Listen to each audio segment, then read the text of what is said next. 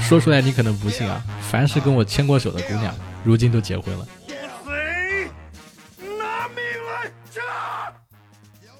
Hello Hello，各位活捉八师傅的听众朋友们，你们好，我是八师傅八匹马。今天这期节目呢，我们要聊一个关注心理健康的话题啊，重度抑郁症患者康复是一种怎样的体验啊？为什么会聊这个话题？因为不久前我们有一位听众，有一位粉丝联系到我。他问我说：“有没有兴趣做一期啊跟心理健康有关的话题？他有很多话想跟大家去说，去分享他的故事。”然后我就跟他认识了。她是一位来自广西的表妹，我们有请小文同学。嗯，好的，大家好，我是小文。呃，小文同学的这个柳柳州话说的不错啊，就是大家熟悉的那个广州表妹的那个感觉。我们先来互互互吹一下，就是小文是怎么知道八师傅这个节目的？就当时是在听另外一个电台，然后机缘巧合之下，我看到下面有个推荐，然后我就点，然后一听就不得了了呀！我就听了将近一周，我就把四十八期、四十九期所有的节目我全部都听了一遍，全部都听完了，有些节目甚至听了两三遍。嗯，是那哪些节目你听了两三遍？我们这个互捧环节嘛。呃，比如说那个，呃，恋爱之间的吵架会有哪些原因？那一期我是听了，应该是有三遍，第三遍还没听完。嗯，你你听了三遍，是因为你觉得说的很多都感同身受，是吗？嗯，对对对，因为第一遍是大致的，感觉很像，然后越听越像，越听越像。你听了这么多节目，你你你觉得就是我这节目到底是有什么魔力，让你一下子就入坑了，然后连续听了这么长时间？因为它会涉及到不同的话题，就是有一点可能刚好踩到我的点，就是我对这个很感兴趣，然后有一些是不感兴趣，听了之后就变得感兴趣了的，还有一些就关于怎么说呢？可能是不同行业之间啊，包括有一期是讲那个精神分析，还是讲心理咨询的那一期，也是因为我自己也做过一些心理咨询，包括有在网上了解一些其他的心理咨询，还有我身边的朋友也在做这个心理咨询，但是我就就发现有一些共通点和一些不同点。嗯，所以你就抱着这样子的心态想来找我聊一聊是吗？嗯，对的对的。我还是想问一下你，就是。你现在的这个状态是什么样子的？就是我标题是说你康复了，你你到底有没有康复呢？抑郁症怎么说呢？因为抑，因为我初期它是诊断仅仅是抑郁症，但你到后期之后，可能受到一些环境的影响，你这个病的话它会发生变化。因为就我自己而言，还有我身边的朋友，就会处于一种一开始是抑郁，然后去做治疗，治疗之后可能好了。然后它就会变成发展成为一一个病，叫做双向情感障碍，学名是叫双向情感障碍，其实就是躁郁症。躁郁症我知道，嗯。啊，就是它是，因为它为什么叫双向？它有两个向嘛，它是处于两种极端，比如说过于低情绪过于低落，或者是过于高涨。然后呢，你这个双向，他诊断出来，医生就要对症下药，他会开两种药，一种是。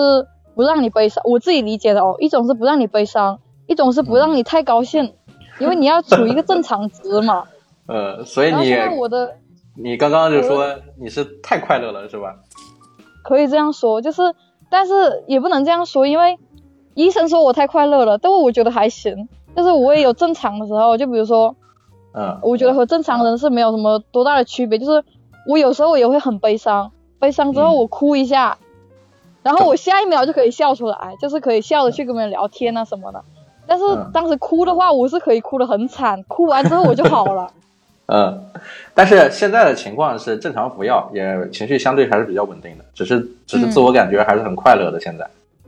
嗯，反正就是那个药的话，它是现在是相当于是最小最小的量，因为我原来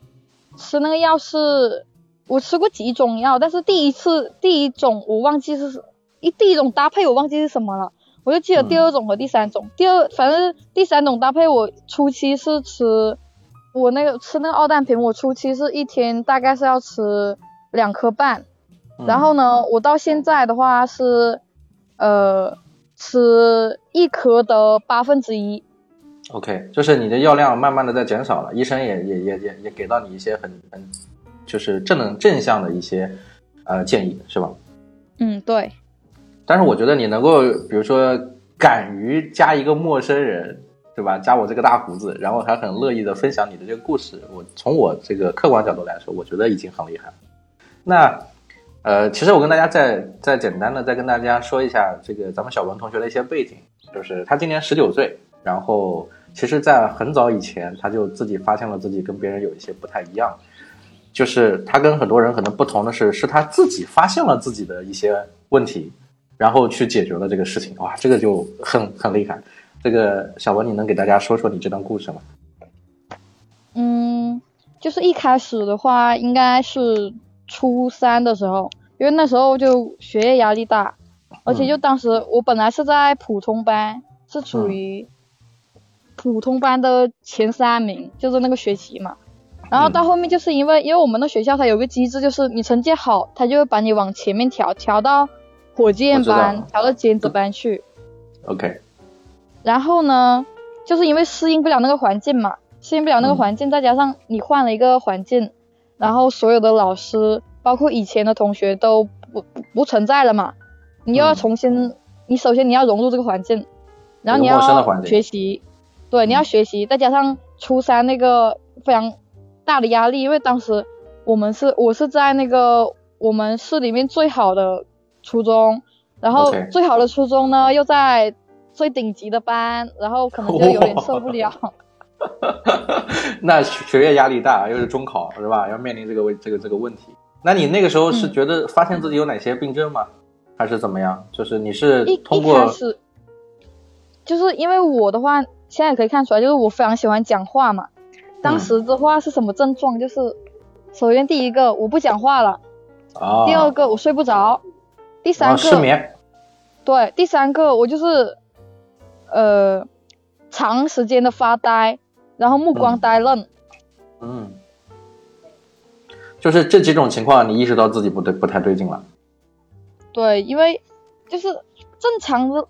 按正常的状态来说，我是不应该有这种状态的。因为嗯就是你说不说话的话，正常人应该也是会不说话。但是你说如果是长期的不说话，我的这个状态，呃，初期是不说话嘛，应该是维持了大概将近一个月，然后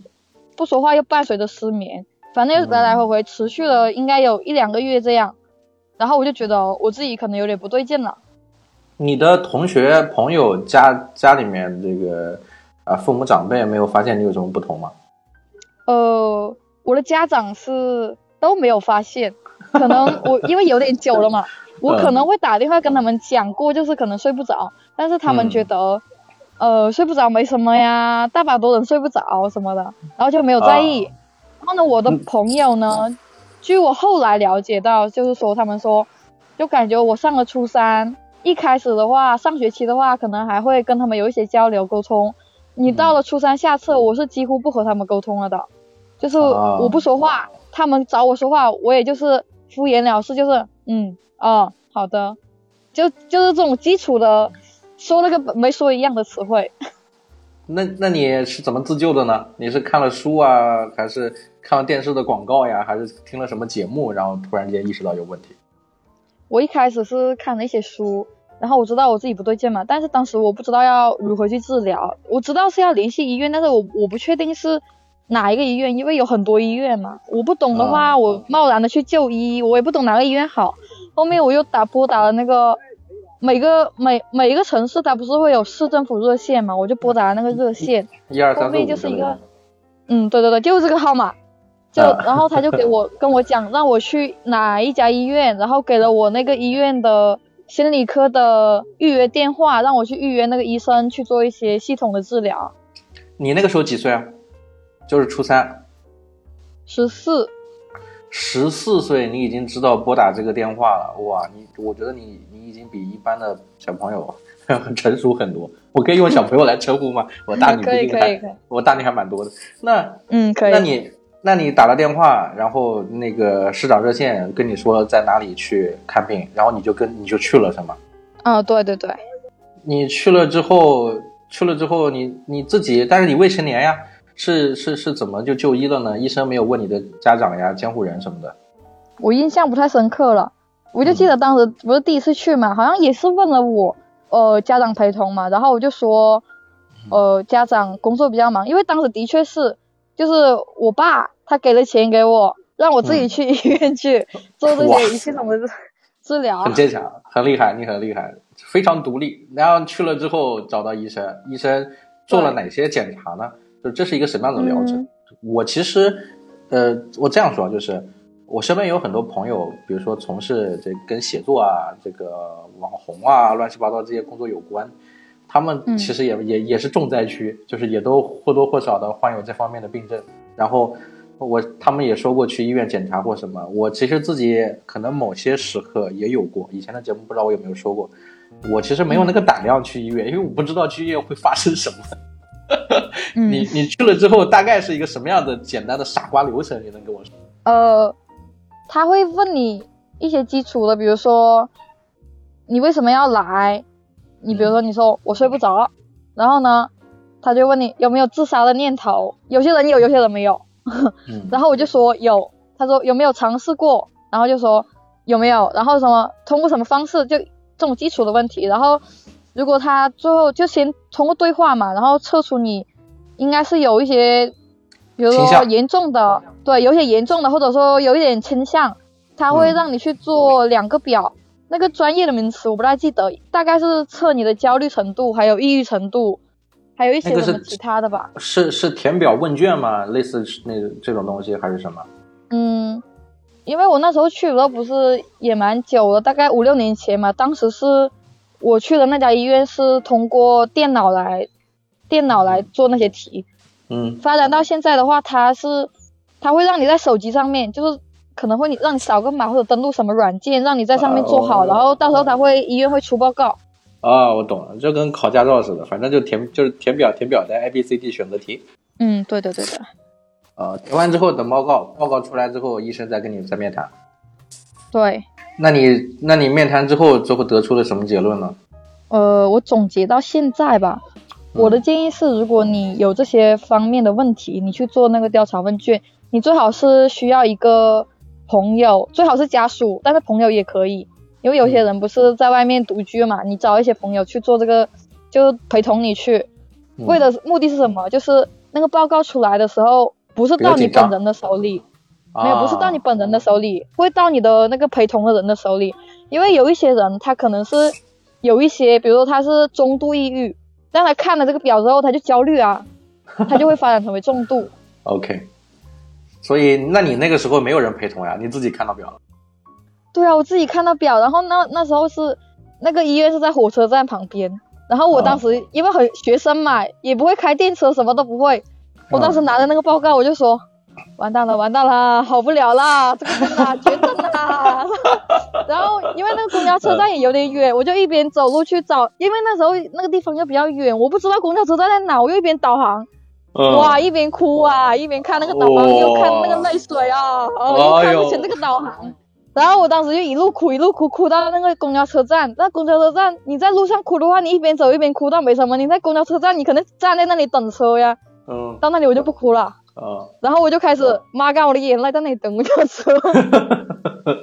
这一段看来印象非常深刻。对，然后回到家，我又像个没事人一样，我就说没什么事，就是睡不着而已。嗯，那后面你是怎么开始接受治疗呢？就是怎么样开始面对这个问题？整天医嘱。就听医嘱，这是医生跟你打电话了吗？还是你一直就是根据医生说的，经常去复查，或者是怎么样？他因为他治疗的话，就不是不是复查，你要定期的去拿药。他这个药吧，他给你他也是有讲究的，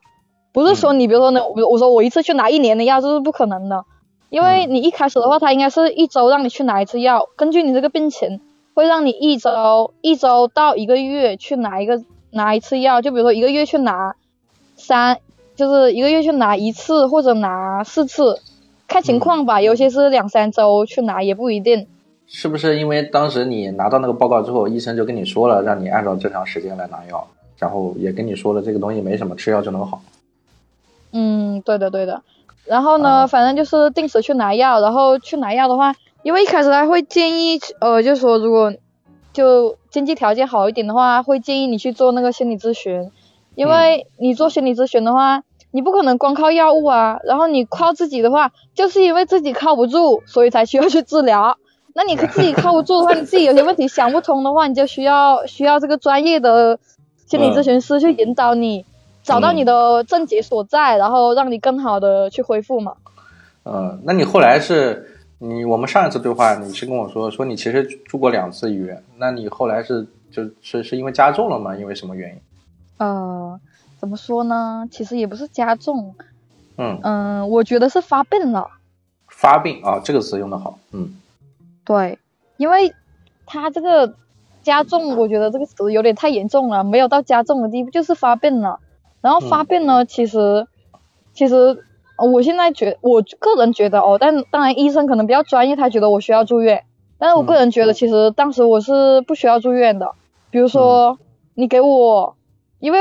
我每个人的方式不同，对于我来说就是我去买两样东西，然后我心情就会缓和一下，就没有那么没有那么悲伤，也没有那么偏激。嗯，然后呢，反正当时那个情况也是蛮复杂的，就是我想买东西没买成，没为什么、不是不是我想买东西，是他说要住院了，然后我就然后他们就说那就住院吧，然后说住院呢，我就说想去外面买点东西，因为你一旦住院了，现在又是疫情，他那个进出是非常严格的，不是说你想出就能出的，你可能一关就是一个月，或者哦你你可能这一个月内你可能出得了一两次这个病房吧，你只能啊。在那个、那一层楼活动，因为当时那有有一个门，有个玻璃门，还是自动门，它它是要比如说要指纹解锁或者密码或者钥匙，那个门口才能打开，你才能出去。这么高科技我就说我想买点，对我就我就想我说我想买点东西再出再再住院，他们就不乐意，然后后面就说先去吃饭嘛，因为当时是到中午了，嗯。然后说想吃什么，我就因为我比较刁钻，我要去特定的那一家店吃特定的东西，结果他们又不满足我，反正就是各种各种乱七八糟，然后就最后反正就是发生了一点不好的事情，比如说在那个医院的楼下撞墙吧，但是啊。当时是 就是已经我已经就是脑子要炸掉了，然后就是情绪崩溃了，嗯，对对对，后面就是撞完墙之后，我就开始又哭啊什么的，到后面我实在是妥协了，因为他们都以为我要跑，你懂吗？是因为我头有点晕，我在那里找找门，他们以为我要嗯。跑，我嗯就说你不要拉我，我去找医生。那我想问一下啊，就是就是，如果是到了这个住院的这个情况的话，一般是在医院里面，就像你刚刚说的这个环境，它里面大概是个什么样子的状况？比如说是一个正常的一日三餐，很清淡啊，然后周围有朋友啊，或者有些什么样的治疗方式，这个能简单就给咱们科普一下吗？呃，一日三餐的话，它是呃可以点外卖，啊，但是医生是建议，医生是建议不要吃重口味的东西，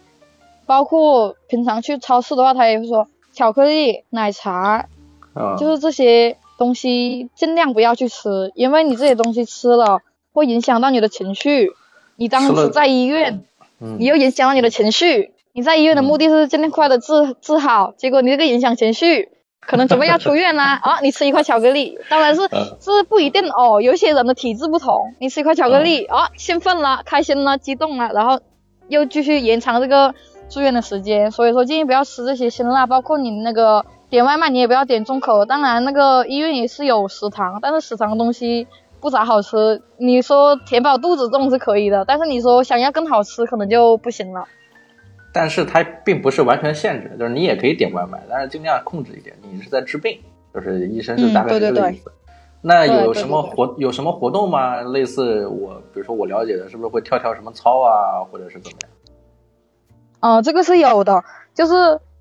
嗯，我们那一层的话，有一个自由活动的一个区域，里里面有那个乒乓球桌，可以打那个乒乓球，啊，还有就是组队打打牌。我印象中啊就是，打牌，我想问一下，你们打牌嗯这呃赌这是上钱吗？不感觉就是没有，就是打着玩，不上钱的。跑得快是吧？斗地主啊，什么都打。嗯，对对对，就是牌友聚会嘛，我怎么脑脑海里面都是香港电影的那些那 那些桥段？就是反正就是大家都不认识，然后大家一起聚到这里，然后大家一起凑堆打牌。就差麻将桌了是吧？有麻将桌估计也能上。嗯，不是没有有麻将桌，因为太吵了，你会影响到其他变成人。这种响的东西不行，牌的话不响啊。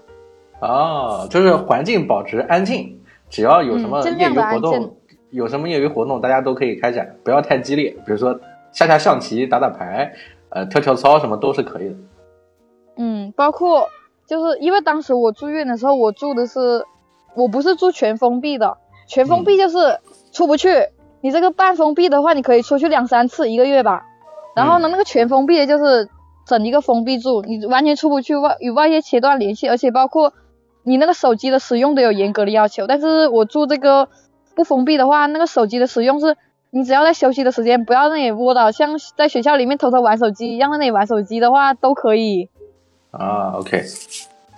那医生主要是什么呢？就是监，就是经常监测一下你们的情绪，看看各方面的指标，然后按时吃药、吃饭，然后有护士带你们组织一些活动，大概就是这样。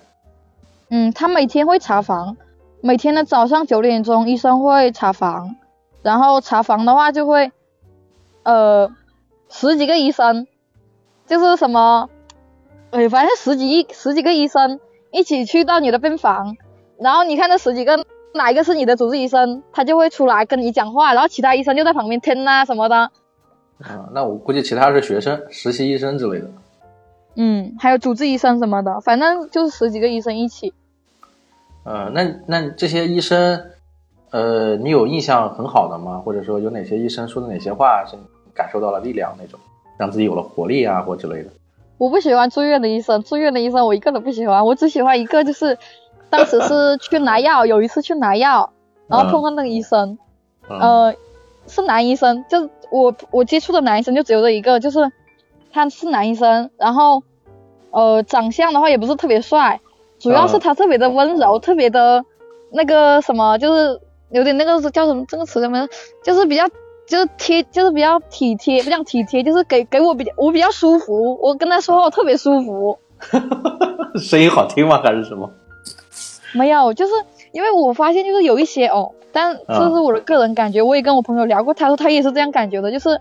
有一些医生呢，就是你跟他做治疗期这种时候，你会有一种感觉，就是什么，就感觉如果我不给钱给他，他是不会跟我讲话的。啊啊，就有一点点防备心理，其实没有，就是怎么说呢，就感觉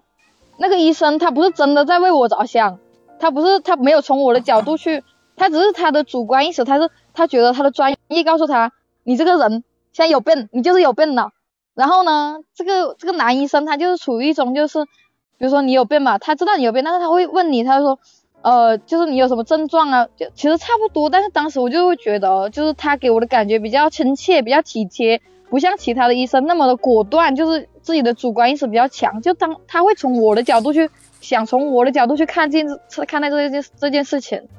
你说的这个医生是帮你拿药的医生是吗？对，就他的话，他是在门诊部，就是因为门诊部他是有坐班医生的，就是他每天的话他会坐班，他那个时间段他坐在那里。我明白，我明白，就是不是你的主治医生，但是他会不是我的主治医生，会根据你的情况帮你去选择，因为他跟他可以说是一视同仁。嗯，就是我觉得他后面就是他后面被调走了，他为什么被调走？肯定是因为他太优秀了。他因为原来的话，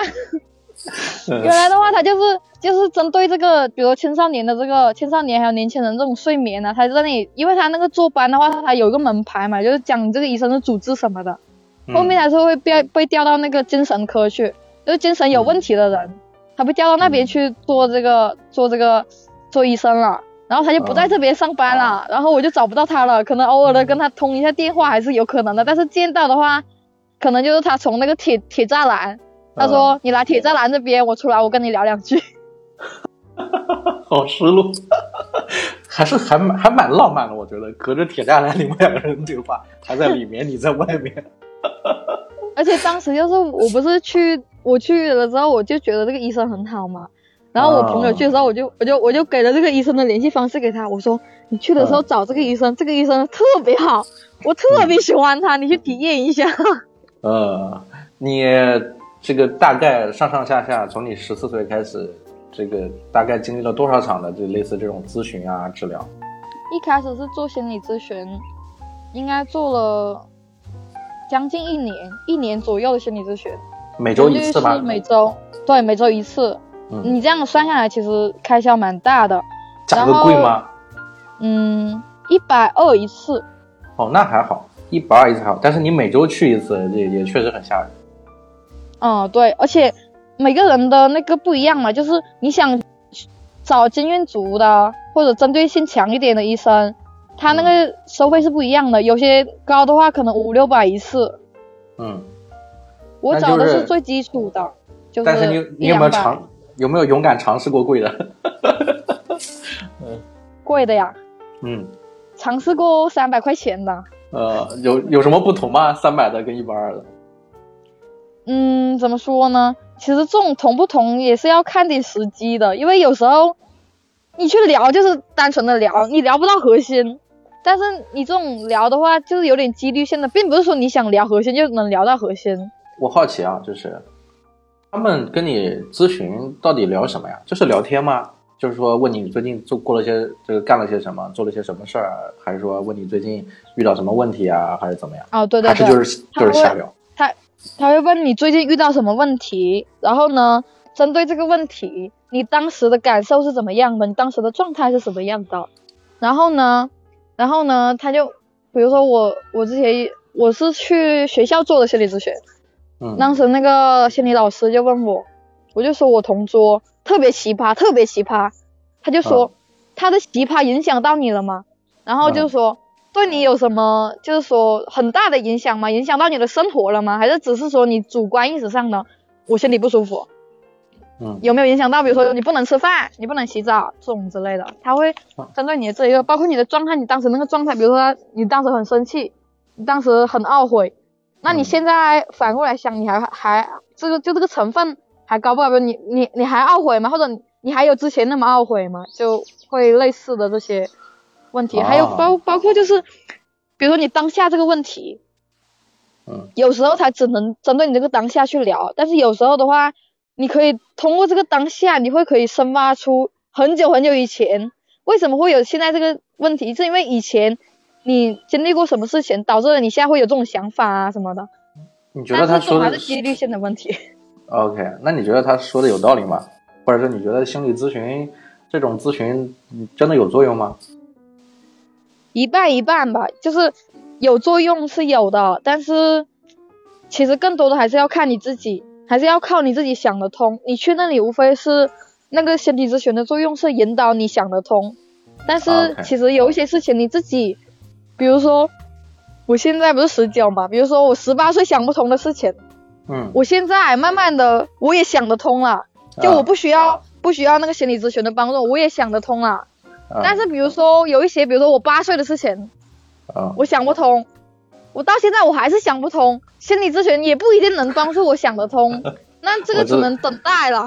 我 我知道你的意思，我我过年的时候我讲个小故事啊，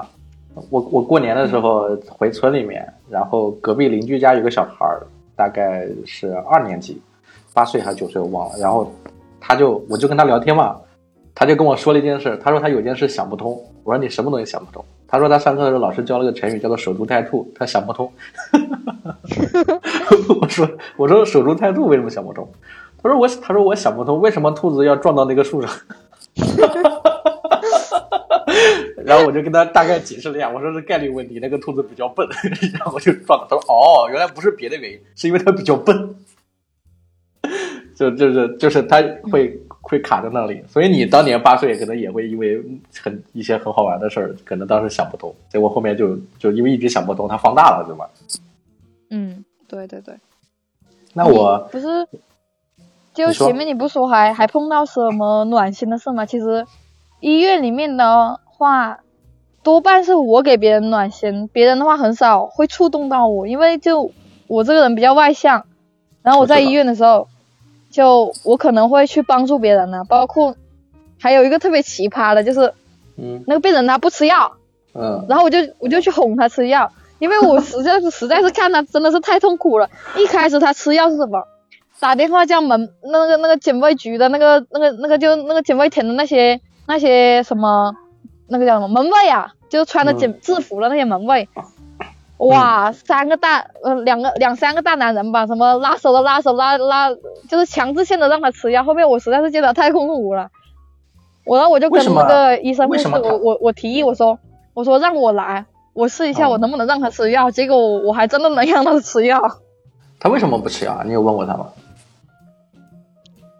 他比较偏，也不讲偏执，就是，呃，那个那个人他是有幻想症，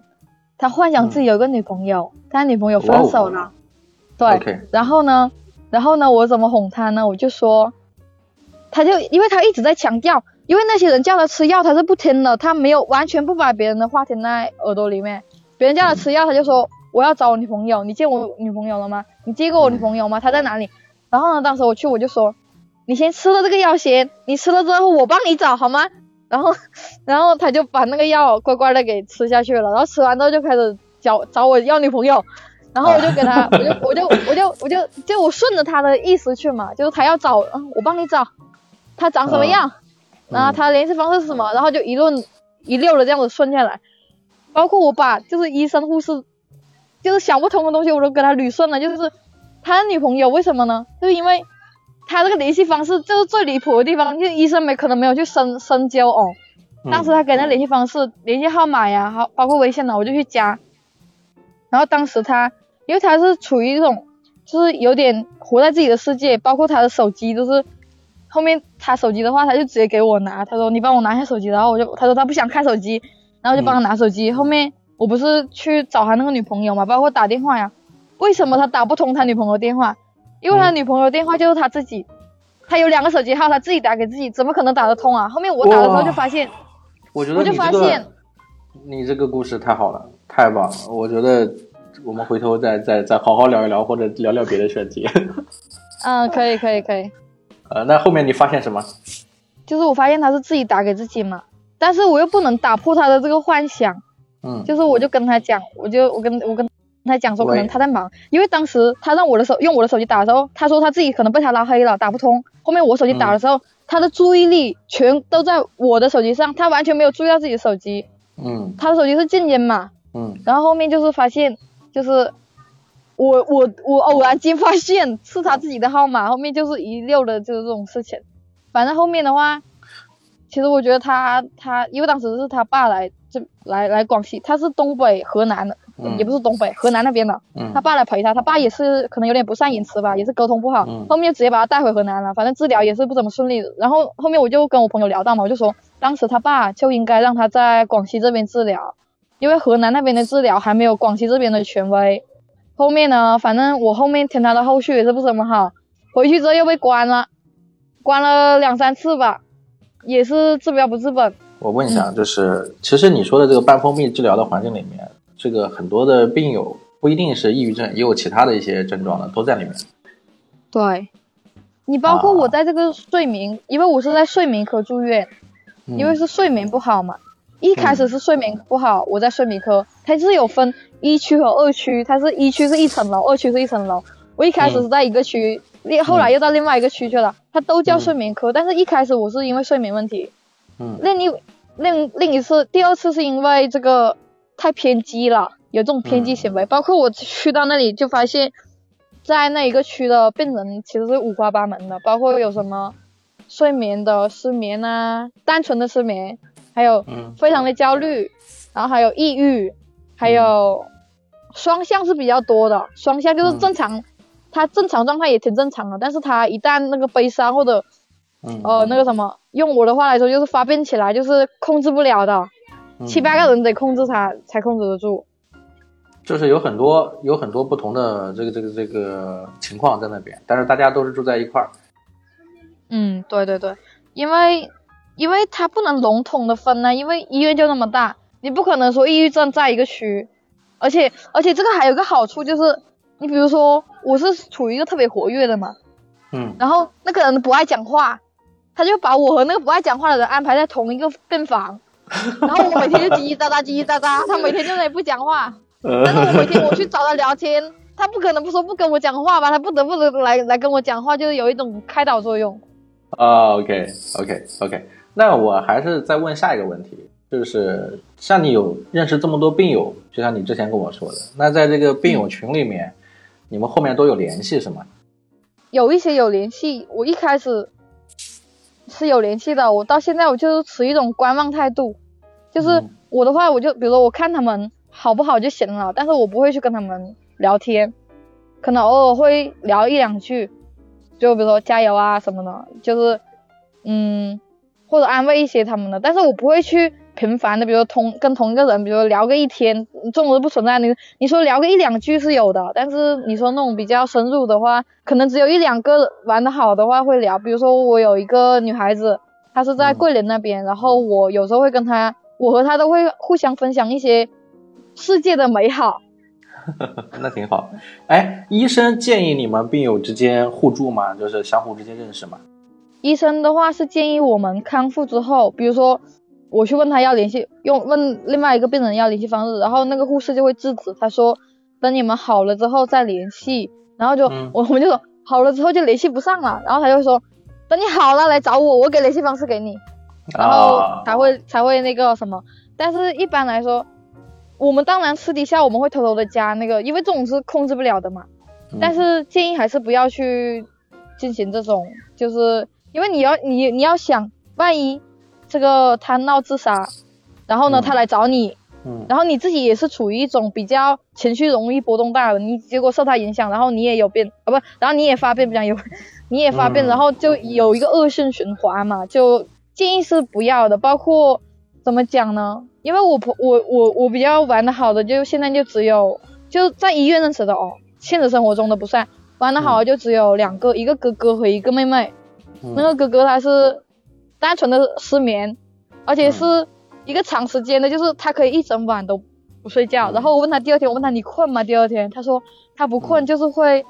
呃，就是心率心跳快，然后头晕啊、眩晕感嘛，他只有这种，但是他就是睡不着，他就是不困，他已经换了很多种药，包括他，因为我现在的话，我一天我算下来，我一天大概是吃两三五六块两三块钱的药吧。他一嗯天是要吃几十块钱的药，他都睡不着。那确实不一样。哎，那我问一个问题，就是、嗯你跟这些病友或者在这个病友群里面有没有遇到一些特别离谱的问题，或者是遇到一些这个比较紧急的事情？我一开始就是第一次住院认得了一个病友，是一个男的，我觉得应该算大叔了，因为毕竟差十岁，嗯，应该是应该是一个大叔了。然后我已经我都大你十几岁，那我也是大叔。他，哎呦，哎，先讲他吧，嗯。他就是一反正有一个大叔，然后就是当时在医院的话，因为我这人比较玩得开嘛，就是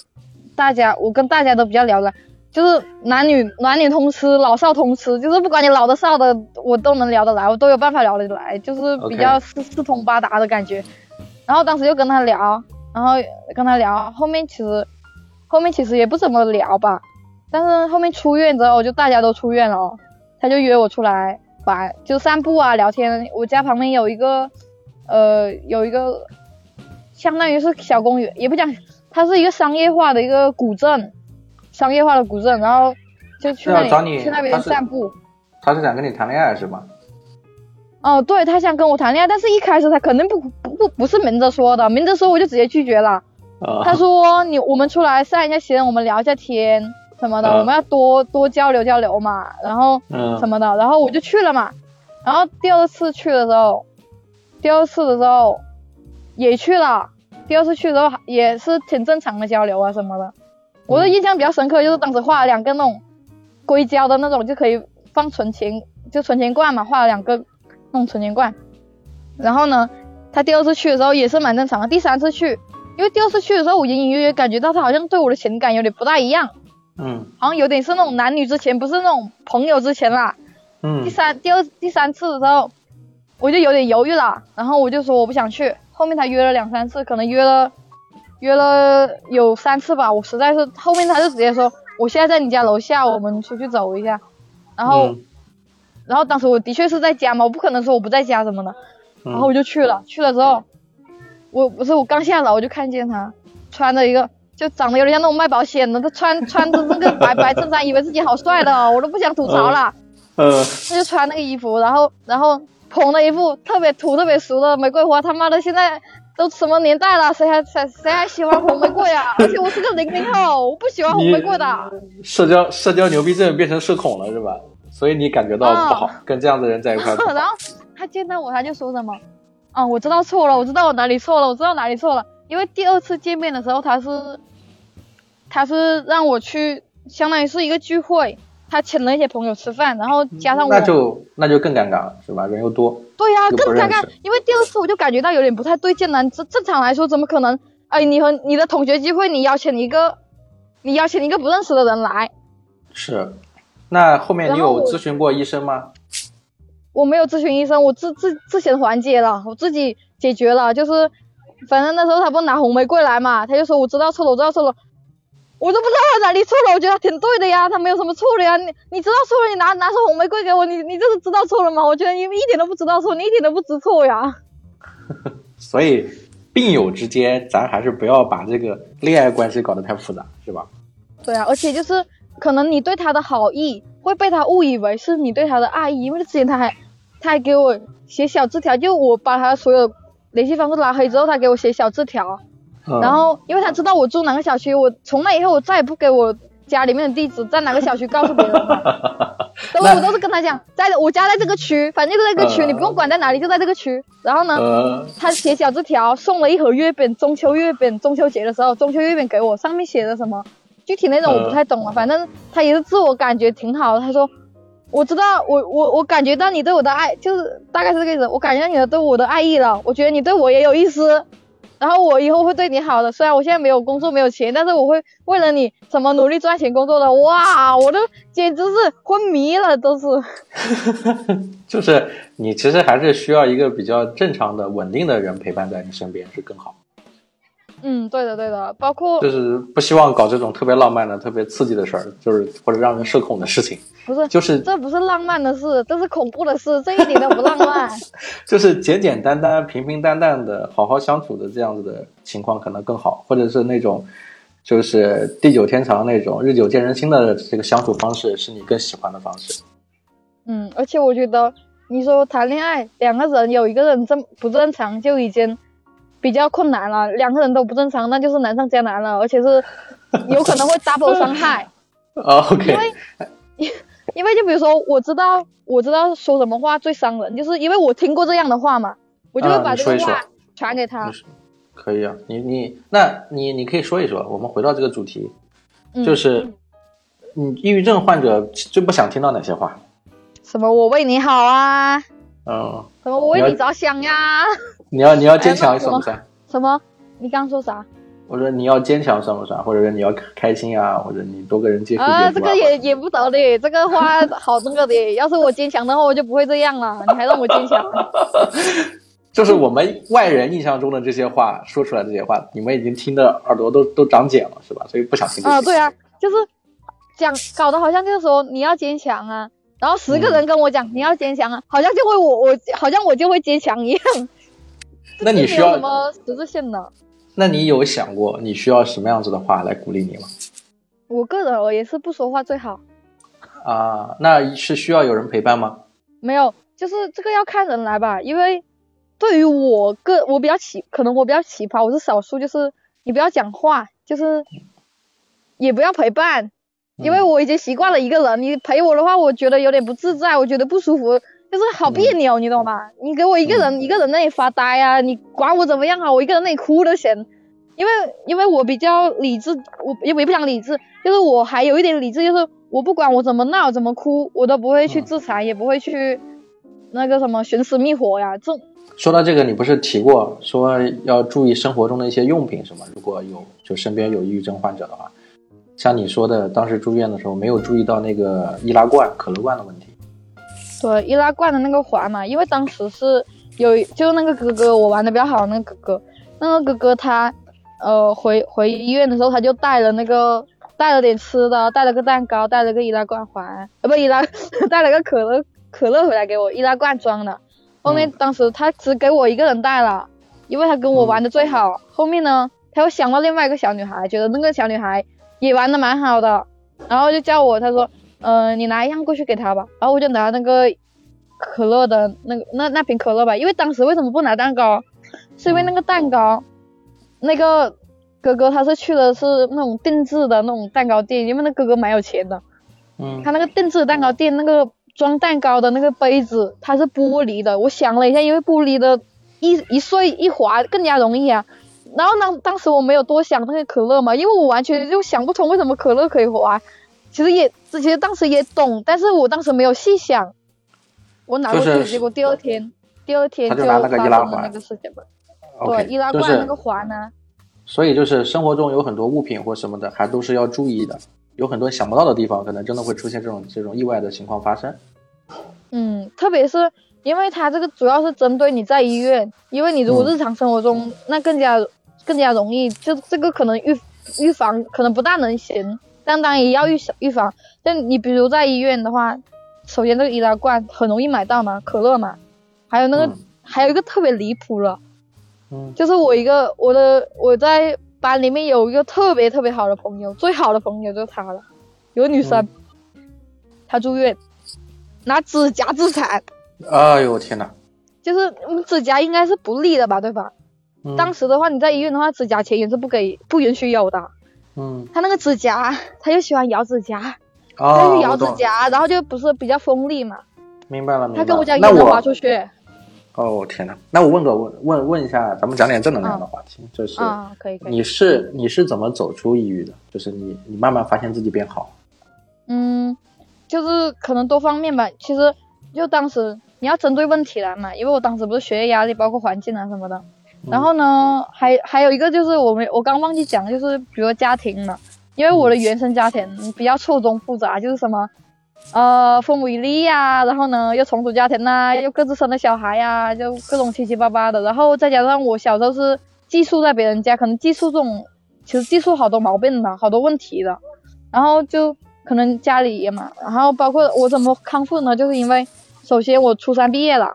嗯我上了高中，新的环境嘛，新的环境就是新的同学、新的老师，也没有学业压力了，好开心呀！过去的事留给初三，对吧？过去的事留给、留给中二的自己。就是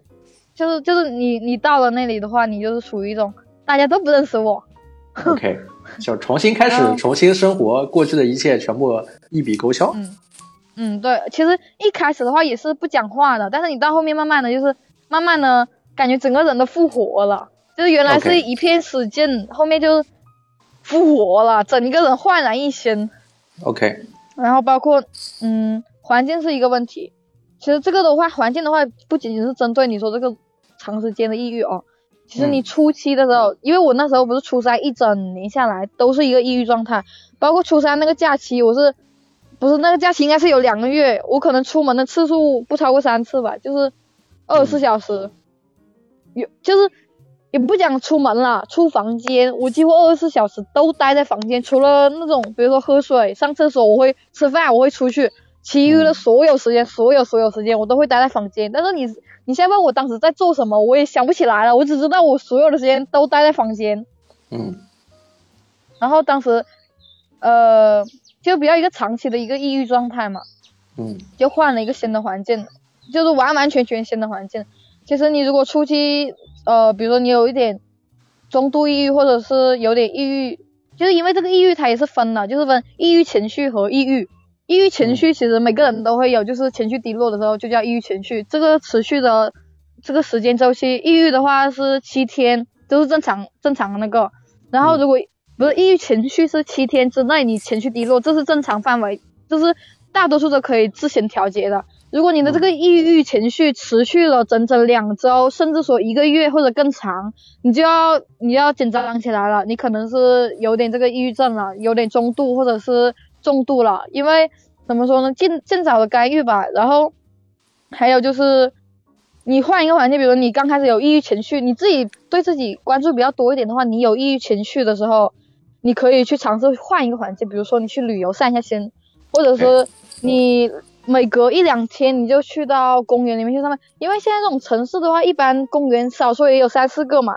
你不说同一个，你比如说我今天去这个，我明天休息一天，我不想出门，我给我给我 emo 一下，我就 emo。然后呢，后天我又去另外一个公园，你反正你就多换换环境，换到这种比较舒服的，多看点植物，包括就是还有一个方面就是你的知识面得拓宽，因为你为什么会抑郁，是因为你把自己呃困在一个牢笼里面，你把自己就是你只想着当下，比如说我考不上，不是不是考得上的，我考不上重点高中，然后我就天天啊我考不上，考不上，考不上，你不要思维那么局限。OK，你高中，你你高中不能代表一辈子的呀，因为你高中不是你初你中考完之后有高考，高考完之后大学的那种什么各种学业考，学业考之后你要工作，工作压力，工作你要找工作啊，这一溜的，包括后面什么。到你老了，你都有问题，你要带小孩，你要什么七七八八的，这种都是数不完的。你不要把自己困在一个地方。就是格格局要打开，要面对对更多的生活的可能性，然后增加自己的认知度，多看看书，多出去走一走，多换换环境，然后关注一下自己的抑郁情绪，就是多方面的积极的去面对这个事儿，就会慢慢的走出来。嗯，而且就是不仅仅是你说这一个关于你现在的问题，包括你这个知识面，还包括比如说你去了解更多的人事物。你包括其实我听电台，我听你的电台，还有另外一个比较老牌的，我之前跟你讲过那个电台，就是因为你通过听这些电台呀、你的那个了解会更加宽广一点，就是你发现这个世界并不仅仅只有这一面，还有另外一面，不仅只有这一个工作，还有另外一个工作，包括各种各行各业他们所要具备的一些那那些七七八八的吧。就这种知识面，还有一个是看书，但当然我觉得看书对于现在这个快时代来讲有点不太实际，因为大家都在快大家都在看手机。所以小文最后说到了这个节目的一个最最最重要的点，就是多听火州八十五，对的，对的，听听不同的人生、不同的人是怎么过的，他们的心理状态、面对的问题，以及他们的积极向上的人生，这个其实更有助于自己走出来，不用不会钻那个牛角尖，在死胡同里面，对不对？嗯，对的，对的。还有一个就是比较比较嗯比较重点的，就是这个药物治疗。就是当然我，嗯我我的建议是说，如果你可以不依靠药物，你就不要去碰这个药物，因为药物是具有成瘾性的。然后呢，但是呢，你不用怕，因为这种成瘾性，既然他让医院让你吃，它肯定是具有研究的，这种是可以戒掉的，不是说像毒品之类的。然后这个药物治疗，只要只要你吃了哦，嗯我不吃的话就是不用不用管这一类。如果你吃了药，你一定要坚持吃。如果医生不让你停药的话，你就要每天定时定量。你如果不记得，你就用手机或者是怎么样，你定个嗯闹钟，你到了点你就必须得吃药。我不管你怎么样，你必须得吃药，因为这个东西，你这个药物的话，你一定要坚持，因为它可以控制住你嘛。如果你一旦停药的话，就会，因为我第二次住院就是因为忘记吃了了两天的药